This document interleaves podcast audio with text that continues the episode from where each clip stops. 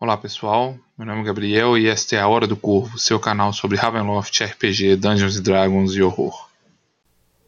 Em uma breve pausa em nossa exploração da Terra das Brumas, hoje vamos abordar o novo domínio de Demonliu e sua Lorde Sombria Saidra Donair, apresentar-nos no Van Richten Guide to Ravenloft e tecer alguns comentários sobre as mudanças apresentadas para a quinta edição de Dungeons Dragons. Preparados? Então ponham suas melhores roupas e máscaras extravagantes e vamos explorar esta nova versão de Demonu e descobrir quais novos horrores serão desvelados pelas brumas da quinta edição de D&D.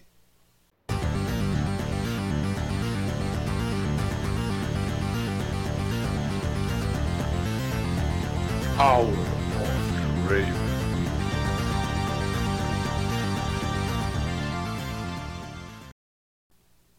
A nova Demonry é um domínio de Ravenloft que explora temas de fantasia sombria e horror psicológico. O domínio foi drasticamente reduzido em escopo, deixando de ser um reino de intrigas políticas à beira de uma revolução, para ser transformado e reduzido a uma única cidade, a capital Port Alucine, onde as tramas de suas aventuras inevitavelmente passam pelos grandes bailes de máscara promovido pela duquesa Saidra Donaire. A inspiração de Demonlieu ainda é a sociedade francesa pré-revolução. E o domínio busca retratar de forma ainda mais caricata uma sociedade decadente, em que é necessário ter status e riqueza para se integrar à sociedade. Ninguém é o que parece ser, e todo mundo esconde um segredo. Muitos tentam se passar por membros da alta sociedade para partilhar de uma vida de luxos e riqueza e serem convidados para os esplendorosos bailes promovidos pela Duquesa Donaire. Nestes bailes de máscara, contudo, ser descoberto em sua farsa é um crime mortal. A necessidade de aceitação e integração a uma sociedade, questionamentos sobre quem realmente somos e como nos mostramos publicamente à sociedade, e até mesmo a síndrome do impostor, são temas atuais e uma proposta interessante para exploração no contexto de horror de Ravenloft. Embora os temas possam ressoar bastante com a vida moderna, as principais inspirações para a história deste domínio são obras mais antigas. A principal e mais evidente inspiração é o conto de fadas de Cinderela, que é a base a ser distorcida para a construção da Lorde Sombria deste domínio.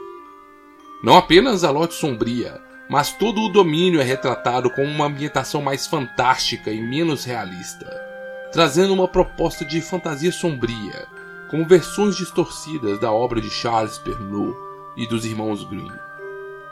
A segunda inspiração literária para o domínio é o conto A Máscara da Morte Escarlate, de Edgar Allan Poe, no qual o príncipe próspero reúne a elite da aristocracia em seu castelo para um baile de máscaras, enquanto o mundo exterior sofre com uma terrível peste, sem saber que, dentre os seus convidados, já circula um grande mal. A nova Demon se concentra toda ao redor de Pó Alucine, e tal qual como em um conto de fadas, esse cenário não se apresenta como uma realidade crível. A realidade pesadelo proposta pelo novo livro de Ravenloft pode ser claramente percebida na proposta deste domínio, onde uma grande cidade existe sem nada ao seu redor e sem contato com o mundo exterior, onde as pessoas estão presas em uma realidade fantástica, onde a pobreza e a decadência é escondida pela sociedade em prol do glamour e opulência dos bailes da aristocracia. O domínio é a capital Port Alucine.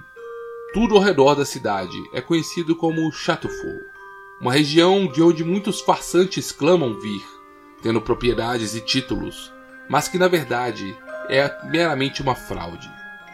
Pouco além dos limites da cidade encontram-se as fronteiras das brumas, e Chateaufour não passa de uma elaborada mentira. A breve descrição da vida em Port Alucine nos remete a uma Paris decadente, com elementos de fantasia, onde o uso de máscaras ornamentais é comum e vizinhos se conhecem mais pelas máscaras do que pelos seus próprios rostos. Apesar da aparente riqueza e opulência, a maior parte da população é composta de pessoas pobres, que fingem uma condição de vida que não possuem, Estas falsas aparências de riqueza e prosperidade podem ser percebidas pelos olhares atentos. Eis que as roupas elegantes muitas vezes se revelam como trapos puídos e remendados. E banquetes opulentos muitas vezes são organizados com sobras retiradas do lixo. A vida social é intensa na cidade, e a aristocracia, seja ela falsa ou verdadeira, está sempre participando de eventos culturais na efervescente capital, que conta com museus, galerias e teatros. O maior evento, contudo, ocorre semanalmente, no grandioso baile da duquesa Saidra, e todos almejam estar entre os seus seletos convidados, para provar sua distinção social e desfrutar do luxo. O governo da cidade é descrito de forma breve e mantém a proposta do cenário clássico, com o Lorde Sombrio não ocupando uma posição de proeminência. Lorde Governador Marcel Guignol continua como governante, sendo auxiliado por um conselho de aristocratas, dentre os quais está presente a duquesa Saidra Donaire. A restrição imposta ao cenário acaba também impondo uma limitação no que tange ao escopo de suas aventuras. Embora existam descrições sobre algumas localidades de Port-à-Lucine, com uma gama de referências ao material do cenário clássico de Ravenloft, é inegável que as aventuras a serem travadas neste domínio inevitavelmente passarão pelo baile de máscaras promovido pela duquesa Saidra. E o livro traz algumas ideias sobre como conduzir aventuras, onde o acesso a convites para o baile e interações sociais sejam o foco principal. O novo mapa de Port-à-Lucine é bem diferente do mapa da cidade apresentado em edições anteriores.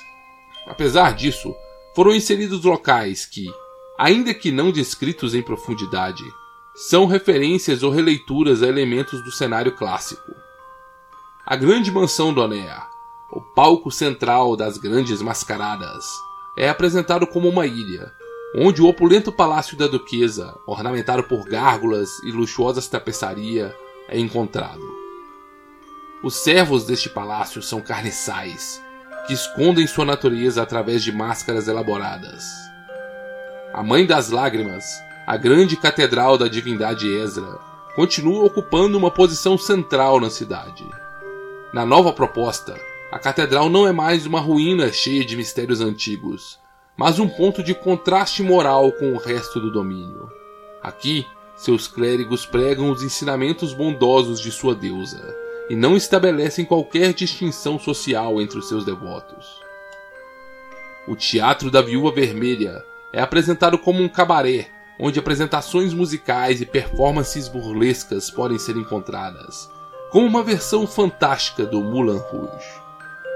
Decorado com uma estátua de uma enorme aranha, o local é também o ponto de caça de criaturas metamorfas aracnídeas, que se alimentam de alguns de seus muitos clientes.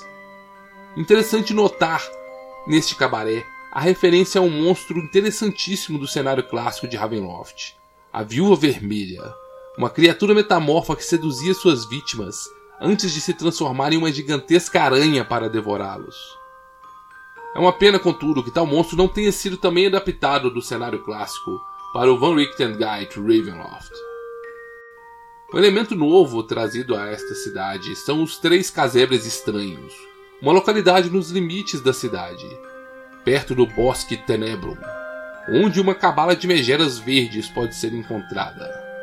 Essas personagens são sugeridas para cumprir o papel de macabras fadas madrinhas em histórias de contos de fadas, ajudando os miseráveis da população a se passarem pela aristocracia e a conseguirem acesso ao baile de máscaras, contudo a um preço terrível. O mapa de Pó Alucine apresenta ainda diversas outras localidades, com nomes que são claras referências a elementos e aventuras do cenário clássico de Ravenloft. Alguns, como a Universidade de Dimonu e a Grande Biblioteca, já haviam aparecido em edições anteriores, que inclusive detalhavam o reitor da universidade, Lord Balfour de Castel, como um membro e líder da Fraternidade das Sombras.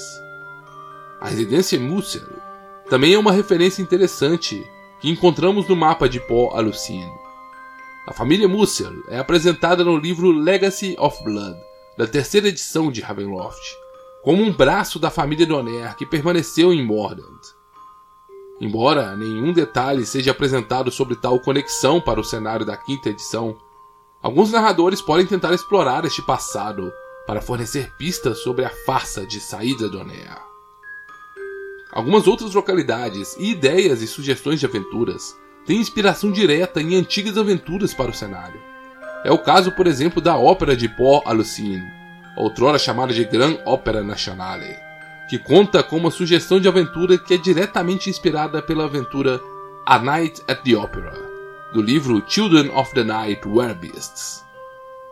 A Casa de Cera é outra localidade inspirada por essas aventuras antigas, e conta com uma sugestão de aventura idêntica à aventura Waxing Horrific, do livro Children of the Night The Created, em que o golem Alexander Dussur está substituindo pessoas por seus construtos de cera a localidade Embarcadouro de la Cor. Também traz referências a outra aventura antiga do cenário, a Pity the Child, do Children of the Night Ghosts. Delacour era um necromante aristocrata que estava usando crianças zumbis como mão de obra em suas fábricas, até começar a ser atormentado por um fantasma. Outras referências podem ser encontradas também nas sugestões de aventuras. Uma delas sugere que um guarda da capital foi substituído por um diabo e que agora está implementando uma força de brutos sob seu comando. Eventos que são a exata descrição da aventura Taskmaster Leash, do livro Chilling Tales, que se passa na cidade de Chateaufour, na antiga Demonlieu. Existe até mesmo uma referência secreta ao antigo Lorde Sombrio de Demonlieu. No Hospital Plegeton, um dos pacientes da ala dos insanos, afirma ser o verdadeiro Duque Donaire e tem a habilidade de dobrar outros à sua vontade, em uma clara referência ao Lorde Sombrio Dominic Donaire. Dominic Donaire apenas é mencionado como uma referência oculta em uma ideia de aventura. Eis que a nova Lorde Sombria desta versão de Demon é Saidra Donaire, um novo personagem que mistura elementos de Cinderela e a Máscara da Morte Escarlate. O Van Richten Guide to Ravenloft não traz estatísticas para os Lords Sombrios, mas estabelece que Saidra Donaire tem as mesmas estatísticas de um espectro. Em seus bailes, ela se apresenta como uma duquesa, com vestes ornamentadas e sua característica máscara com o bico de uma ave. Embora ela possa vestir-se como uma aristocrata e enganar as pessoas para que elas a considerem como uma humana, ela em verdade é um espectro macabro, que vaga pelas ruas como a morte rubra, espalhando a morte e a destruição. Saidra é descrita como tendo um temperamento forte e autoritário. Ela se vê como superior a seus súditos e defende sua visão de que cada um tem um papel na sociedade e aqueles que não se conformam com sua posição devem ser punidos. Ela atingiu o posto mais alto da hierarquia social e defenderá tal posição a qualquer custo, Intimamente, ela sabe que sua posição é uma fraude e teme ser exposta pelo que ela verdadeiramente é. Aqueles que observam atentamente a duquesa podem perceber que seu comportamento é uma versão exagerada daquilo que ela acredita que a vida de um nobre ou aristocrata deva ser. E ela esconde suas origens mundanas e plebeias através de uma conduta decadente, exagerada e opulenta. A história de Saída Donaire é uma releitura deturpada do conto da Cinderela. Ela foi criada em uma fazenda simples pelo seu pai, que era um viúvo. Seu pai a chamava de duquesa e dizia que ele era um duque exilado, retirado do poder por seu maligno irmão mais novo. E Saídra se deleitava com esta fantasia, dizendo a todos que ela era uma verdadeira aristocrata, apesar de sua atual condição de pobreza. Quando ela era adolescente, seu pai se casou novamente, mas ela não tinha uma boa relação com a madrasta e com as irmãs, que a tratavam como uma serva para tarefas domésticas e lhe deixavam apenas vestes esfarrapadas e sobras de comida. Quando a notícia da morte de um duque na região próxima chegaram ao ouvido de Saídra, ela voltou a alegar sua ascendência nobre e questionou seu pai se ele poderia agora finalmente retomar seu título. Sua madrasta e irmã zombaram das ideias alucinadas de Saídra, E seu pai, confrontado por esta situação, finalmente confessou que jamais foi um duque. Ele era apenas um servo do verdadeiro duque, mas teve que fugir do palácio e se esconder depois de ser acusado de furtar a prataria da casa. Saídra não aceitou esta revelação dolorosa. Em prantos, ela fugiu até o cemitério, e aos pés do túmulo de sua mãe ela implorou por ajuda. Seus pedidos foram ouvidos, e diante dela apareceu uma fada madrinha para realizar seu desejo. Usando sua poderosa mágica, ela fez Saídra ganhar vestes e joias fabulosas para que ela pudesse comparecer ao grande baile de coroação do novo duque. Saídra foi para este baile, determinada a descobrir a verdade e assassinar este duque farsante, que ocupava o posto e posição que deveriam ser dela. A poderosa magia da fara madrinha a tornou irresistível aos olhos do duque, e os dois bailaram pela noite. Saídra começou a cogitar se ela não teria melhor sorte se casando com o belo duque, para ascender ao posto de nobreza. Todos estes sonhos foram em vão, contudo. A balada da meia-noite, os convidados começaram a sofrer e morrer, pois apesar de todos os cuidados da aristocracia, a terrível peste que assolava o reino havia chegado ao palácio. A morte vinha rápido para os contaminados, e o Duque e a Saídra estavam entre os infectados. Enquanto estavam agonizando, o Duque confessou a verdade. Ele não era o filho do verdadeiro Duque, mas sim filho de um de seus servos. Incapaz de ter filhos, o antigo Duque havia adotado o filho deste servo como se fosse seu filho legítimo. Seu verdadeiro pai havia fugido da corte há muitos anos, levando com ele sua jovem irmã, após ter sido acusado de furtar a prataria da cozinha. Saída descobriu que o Duque Farsante era seu irmão e que ela de fato jamais teve sangue nobre. Enfurecida, ela cravou sua adaga no coração de seu irmão e tentou deixar o palácio, mas, já enfraquecida pela peste, ela chegou somente à escadaria principal, onde sucumbiu à doença e morreu. Ela despertou da morte, contudo, e havia sido tragado pelas brumas para o domínio de Dimonli, onde ela finalmente detinha o status e a posição de duquesa, com os quais ela sempre sonhara. Ela era, contudo, um espectro morto-vivo, e apenas conseguia se passar por uma humana usando vestimentas e máscaras para cobrir seu corpo espectral. Ela agora organiza constantemente os bailes de máscara, onde se apresenta como a imponente duquesa Saída Donea. Quando está longe da atenção da vida social, ela espreita pelas ruas como um macabro espectro da morte escarlate, destruindo aqueles que ousam tentar ser o que não são e almejar uma posição social que não merecem. A existência de Saída Donera é atormentada, contudo. A verdade é que ela vaga pelas ruas como um espectro à procura de sua família. Embora guarde muitas mágoas, ela anseia para ver seu pai novamente, mas teme encontrar sua madrasta e irmãs, pois elas podem um dia expor sua origem camponesa e contar a todos quem ela realmente é. Ela vive em constante medo de ser desmascarada e projeta estes medos em suas ações, acusando de forma veemente qualquer um que ela identifique como uma fraude. No fim de tudo, sua conquista é vazia. Como um espectro, ela não pode aproveitar nenhum dos prazeres e luxos aos quais finalmente tem acesso, e apenas pode observar enquanto outros se esbaldam em suas luxuosas festas e mascaradas. Muitos ainda preferem a antiga versão clássica de Demon, ou tentam criar versões integradas com elementos de ambas as versões e personagens.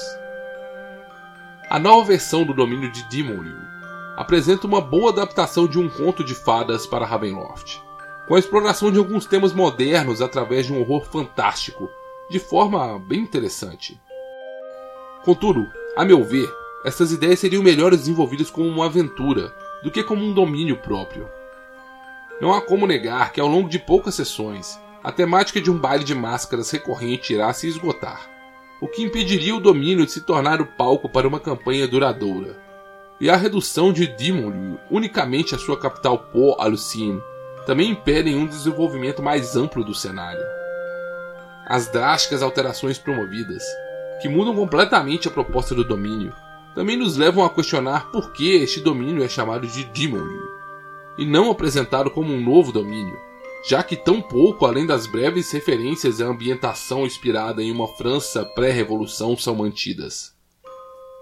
A todos aqueles que pretendem usar o domínio, como está escrito na quinta edição, eu recomendo que busquem as aventuras já citadas ao longo deste vídeo, que trazem excelentes histórias ambientadas na decadente Dimonry, e que neste livro são citadas em apenas algumas linhas como sugestões de ideias para aventuras. Embora não seja necessariamente compatível com a nova visão fantástica de Poe Alucine, também sugiro que explorem em detalhes a sociedade de Demonlieu e Poe Alucine, como descritos no suplemento de Ravenloft Gazetteer 3 para a terceira edição de Dungeons Dragons. Ultrapassados estes pontos, a proposta e temas da nova Demonlieu podem render excelentes aventuras focadas em interações sociais e interpretação. Se eu fosse adaptar algo de Demon proposto pela quinta edição, para o cenário clássico de Ravenloft, eu faria a Duquesa Saída ser integrada ao domínio clássico de Demon trazendo a mesma para participar da grande trama política e de intrigas daquele domínio. A Duquesa poderia ser uma excelente adição para a cidade de Chateaufour, ajudando a trazer mais elementos interessantes para esta localidade, que era em parte ofuscada pela grandiosidade das tramas de intriga que se concentravam em Port Alucine. Como a duquesa de Chateaufour, ela poderia manter seus bailes extravagantes e atrair a atenção da aristocracia da capital para seus disputados eventos. Certamente, Dominique Donner e o Cérebro Vivo prestariam bastante atenção nesta nova força e influência em seu domínio, especialmente depois de descobrirem que ela seria imune à sua influência mental por ser uma criatura morta-viva. Outra alternativa interessante, sugerida por um amigo, seria conectar a Duquesa Saídra ao povo das Fadas das Sombras, que de alguma forma teria emergido da Greta Sombria para se instalar em Dimond. Talvez estes membros renegados da corte feérica estejam transformando a realidade ao seu redor, e os atendentes incautos de sua grande mascarada não saibam que, por trás das máscaras e glamour, estão diversos seres sobrenaturais imortais, com uma moral muito diferente da moral humana.